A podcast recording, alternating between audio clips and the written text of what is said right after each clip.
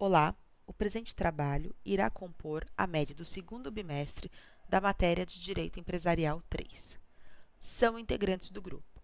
Camila Prates de Paoli Múcio, RA 09673, Larissa Novaes Fonseca, RA 19596, Letícia Oliveira, RA 19264 e Rafael da Silva Bocato, RA 18420 nos foi proposto que, a partir de um texto introdutório, notícias e legislação respectiva, que façamos uma análise correlacionando alguns temas ao título de crédito duplicata.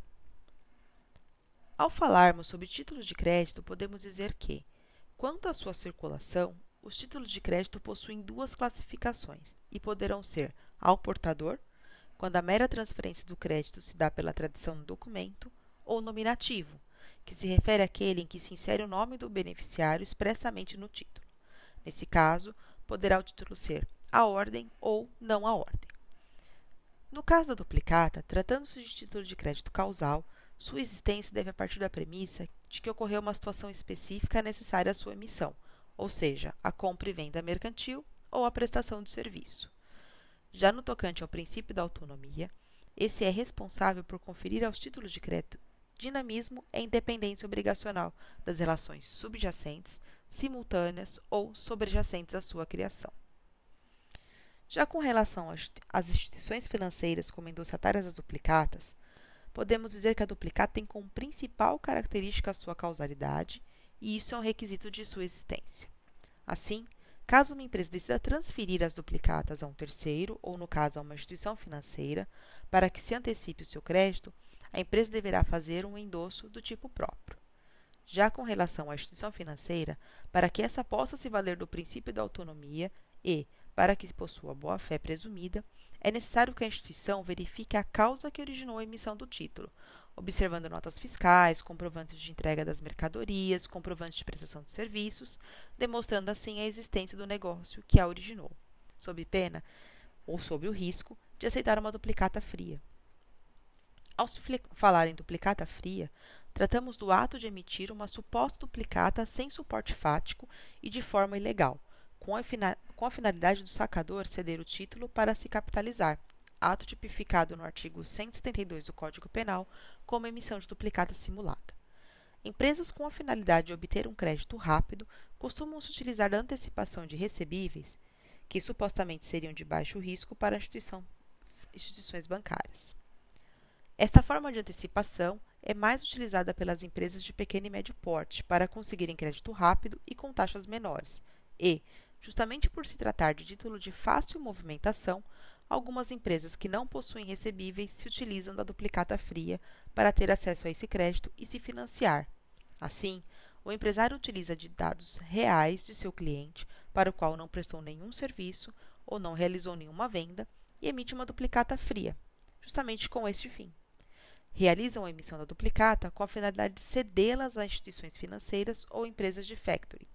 O primeiro objetivo da empresa é conseguir o crédito e o resgate do título antes de seu vencimento para não constatação da fraude. O risco que envolve a cessão da duplicata é a aplicabilidade ou não do princípio da autonomia.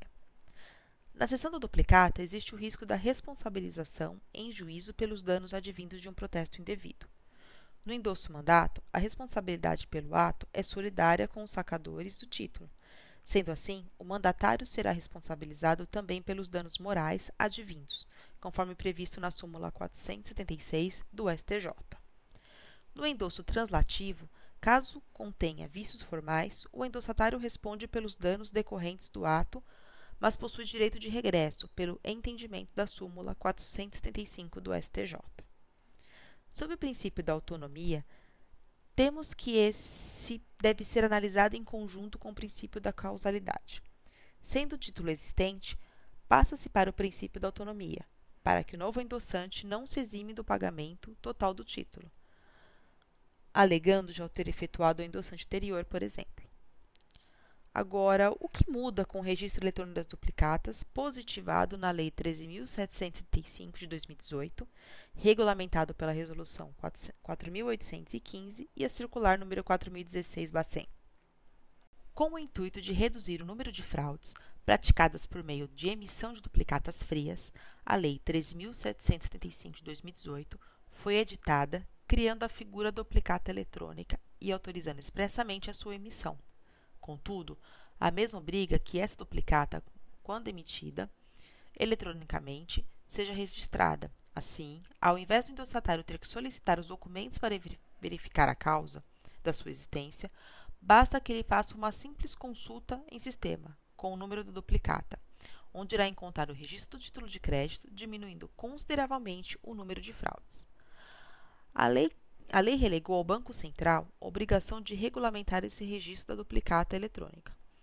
Porém, este só veio a ocorrer agora no ano de 2020, através da Resolução Bacen 4815 e da Circular número 4016, ambas tratando da emissão e registro das duplicatas eletrônicas. Consta na circular número 4016 um período de transição que varia de acordo com o porte da empresa. Assim que esses prazos de transição forem esgotados, não haverá mais duplicatas cartulares, sendo que serão 100% rastreáveis eletronicamente, fazendo com que a probabilidade de emissão de duplicatas frias diminua consideravelmente em função desse registro, oferecendo maior segurança aos envolvidos de modo geral.